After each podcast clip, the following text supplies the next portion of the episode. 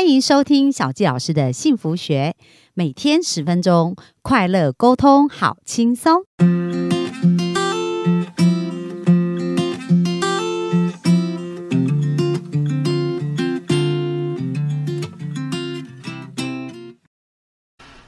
欢迎收听小杰老师的幸福学，很开心又在空中跟大家见面。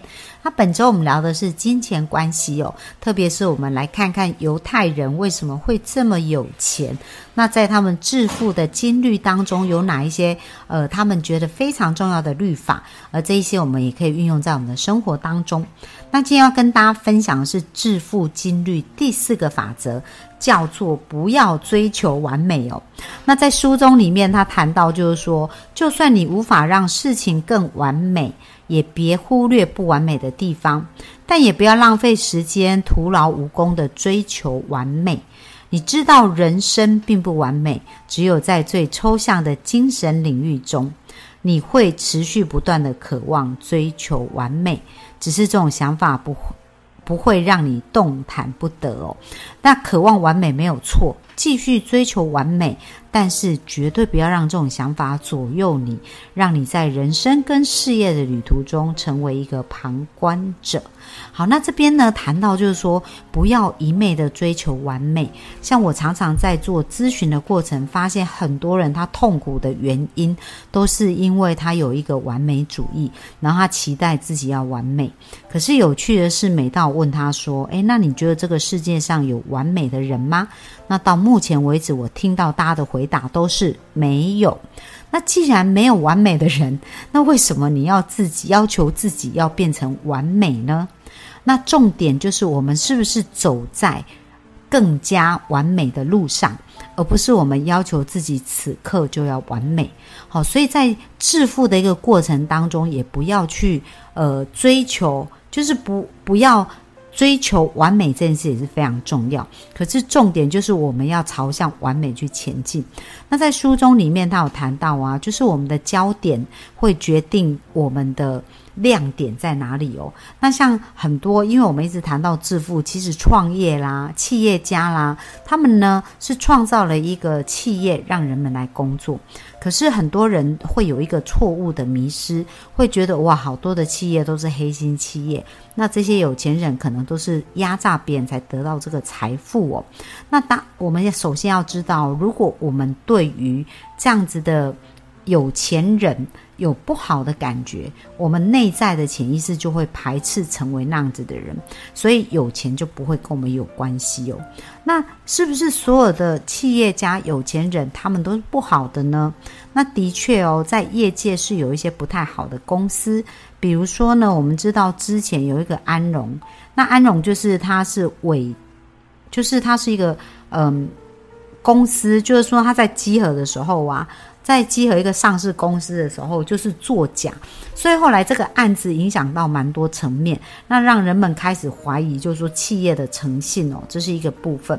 然后另外还有一个非常大的，在美国有一个很大的食品公司叫孟山都，那孟山都其实他们做很多事情，就是多氯联苯呢，我们知道它就污染，呃。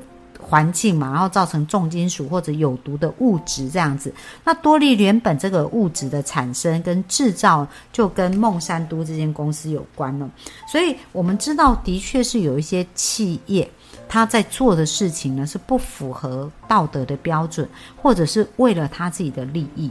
不过，如果我们的眼光跟焦点都一直看到这一些呃不好的企业，然后一直专注焦点在这些事情上，那我们在能量啊，跟我们的。事看事情的角度跟连接上，就会跟他们产生很大的连接。那产生这个连接，就会有一个相对应的能量，有相对应的吸引力。那我们在生活当中就会一直印证哦，你看吧，就是企业不好或怎么样。那事实上有没有很多好的企业呢？有啊，我们来看看是不是有很多良善的企业。比如说，大家现在如果要搜寻资料，一定会 Google 一下吧，对不对？那在 Google 这个企业刚成立的时候，他们是提供我们免费的搜搜寻网站。那后来他呃，就是提供了很大的价值以后，就广告商愿意在那边付费。然后呢，为什么他们愿意付费？因为有很多的人在。Google 搜寻的时候会看到它。所以这个企业在创立的时候呢，一开始是想要解决人们不完美的问题。所以其实不完美呢，它就代表一种商机，然后就代表一个成长的一个机会。很多人呢会把不完美当成是一个重呃一个罪大恶极的事哦。可是如果我们真正了解不完美啊，其实它就是要我们去学习、成长跟调整。而在这个学习、成长跟调整的关，呃当中呢，它其实是一个解决问题的一个非常好的部分。那如果我们能够朝向这个方向去思考，然后能够解决很多人的问题的时候，我们的价值就会大大被放大。那你看哦，一个可以服务十个人的价值，跟服务一亿人的价值，请问他们赚到的钱会是一样吗？那是服务十个人赚到钱比较多，还是服务一亿个人赚到钱比较多？所以从这里我们可以看到啊，不完美呢，它其实是一个创造奇迹的、创造改变方法、创造进步的一个好的时间时机点哦。所以很多的企业家都是为了解决这种不完美的状态，所以他得到很多企业很成功的一个部分。那另另另外，我们就来讲讲说，到底企业家，刚刚我们讲到，呃，像 Google 这样的企业，它其实也是造福蛮多人的。然后包含像我们知道微软啊，Microsoft，如果没有它的这个套装的 Windows 的软体，那其实个人的 PC、个人的电脑也没有办法那么快普及。然后我们在电脑上可以处理很多的事情呢，也是因为这些企业它去解决一些问题，所以这个就是看我们的焦点要放在哪里喽。就是说，一个真正成功的人，他会把不完美、不完美这件事当成一个垫脚石。而不是把不完美当做一个绊脚石哦，所以有没有发现我们怎么定义不完美这件事情，对于我们在成为一个富有的人当中是一个非常重要的关键。那在书中呢，他其实也提到啊，就是呃，这个作者呢跟他父亲的一个。互动的一个故事哦，那他父亲呢就跟他讲了一个造桥的故事，那这件事也一直影响他的生命哦。他父亲说：“哎，你知不知道桥啊？造桥有什么样的方法？这样，然后就说：哦，那造桥很多种方法，因为桥有很多不同形态嘛，所以造桥来讲啊，它可能有 A 方案、B 方案、C 方案这样子。”然后他爸爸就跟他讲说：“其实呢，虽然桥它造出来的样子是不一样的，可是其实他们很多的基本原理都是一样的。第一个就是它的地基一定要打得够稳定，然后它的力学的结构要在对的位置，好，然后还有就是说，它很多的那个重要的基础点、安全的那一些点呢，都要能够被做到，而且被确保。”已经都按照按图施工，那它才能够成为一个坚固、一个好的桥。所以虽然它的外表看起来是不一样，可是它有很多成功的基础元素都是一样的。哦，所以当我们运用同样的逻辑去造桥的时候，那这个桥呢就可以成为一个造福人，而且可以帮助人们在呃过。交通的过程当中很顺利了。那我们呢，在生命后来，这个作者就讲到说，这样子的一个观念呢，影响到他的生活很多。因为在后来，他在做很多很多事情的时候，都有想到这个基础工程应该先把它打底打好的重要性。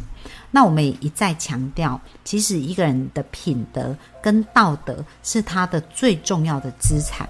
为什么呢？像我今天在跟一个朋友聊天，然后呢，他是一个劳资顾问哦。那他在帮客户解决问题的过程当中，常常会需要很多不同的呃面向的服务来一起服务服务这个企业主。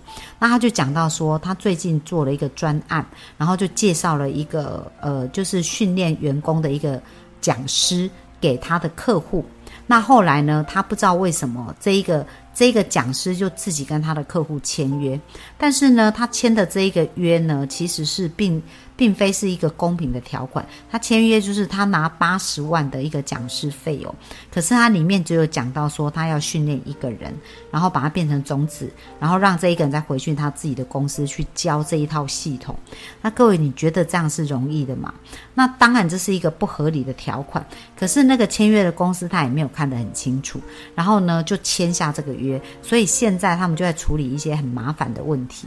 那这个劳资顾问呢就谈到说，哇，他的这一个客户呢其实是对他很生气，虽然他不是主要这个专案的负责人，而是他介绍的这个老师哦，介绍这个讲师，可是因为是透过他的关系来介绍，所以这一个呃签约的老板就觉得这一个呃。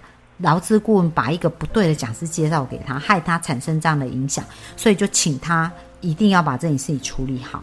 所以刚刚为什么讲到这一段呢？这是在商场或者是我们要致富的一个过程当中啊，诚信啊、品格跟我们的人格都是非常重要的。所以当他跟这一个业界的这个讲师合作一次，他发现他的情况是这样。各位，你觉得未来他还会想跟他做生意吗？那这个失去的哦，不是八十万哦，而是用八十万来看清楚一个人的品格，跟一个人值不值得合作。那真的，我们的声誉跟我们的生命的价值绝对不止这八十万。所以，我们每一个人呢，想要在致富的这个过程当中啊，我们应该在内在有一个。非常清楚的良心、良知，然后还有我们道德的准则。那这个道德准则根据的是什么呢？就是我们在呃利益上面哦。那当然是我们创业啊，或者我们致富啊，就会想要得到钱嘛。那很多人会有一个想法说：那如果我得到比较多的钱，是不是别人会比较少的钱？那这个情况就是在赌博。因为赌博的概念就是，我们就只有这一些钱，所以这一些钱不是到你的口袋，就是到我的口袋。所以这一些玩投机呀或赌博的人，他们一天到晚想的都是我要如何把你的钱放到我的口袋。那这是一个限制性信念哦，因为最多我就只能够把你所有的钱放到我的口袋就装完了嘛。那每个人都是这样子贪婪跟限制的想法，那其实彼此的一个。呃，就不会有创造，因为他们在做的是叫争夺。可是真正财富呢？它是我们看大自然啊，比如说大家来吸一口气。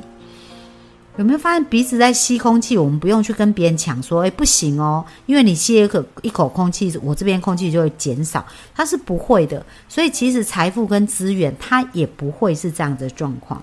可是我们不是用抢夺，而是应该用创造。我们透过去服务别人，我们透过去帮别人创造更多的价值，而让这个财富被创造出来的时候，我们并没有剥夺任何人。反而，我们透由创造更多的价值，来去让彼此变得更好。所以很重要，很重要，在致富的这个道德准则里面呢，我们要去思考这件事应该要对我有好处以外，还应该要对朋呃周围的人、对我们的客户，还有重点就是对环境、对这个世界有好处。而当能够满足这所有的事情的时候，我们的财富才会源源不绝，然后才会越来越多。为什么呢？因为这个才是一个真正能够解决大部分人的问题的一个好办法跟好方向哦。所以，呃，在这一章里面呢，他讲到不要追求完美，很重要，很重要哦。跟大家复习一下。就是呢，很多人他在谴责企业不是那么好的时候，其实我们要质疑这样子的想法，因为有好人也有坏人嘛，所以有坏的企业也一定有好的企业。那大部分社会会进步，就是因为它好企业多于坏企业哦，所以我们不应该对企业有一个偏见，而是应该去看企业美好跟良善的一面。然后另外我们要秉。摒弃嫉妒富人的这种感觉，因为如果我们在嫉妒有钱人的时候，其实我们潜意识是排斥这样。那当我们排斥的时候，我们就不会想要成为这样子的形象，这样我们就会跟有钱人无缘。还有另外一个呢，他也讲到说，在事业跟个人的生活当中，如果找不到最好的解决之道，就要乐于接受次佳的方法。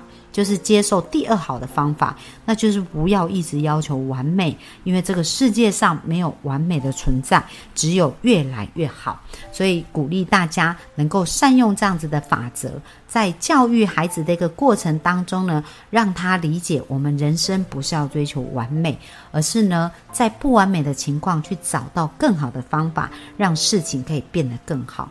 那如果我们有一个这样子的态度，相信不管是创业或者是工作，我们都能够展现一个最好的自己。好，那这是我们今天的分享，那也期待呢，我们明天再继续跟大家分享我们的致富金律第五个法则。那我们的分享就到这边，谢谢大家，拜拜。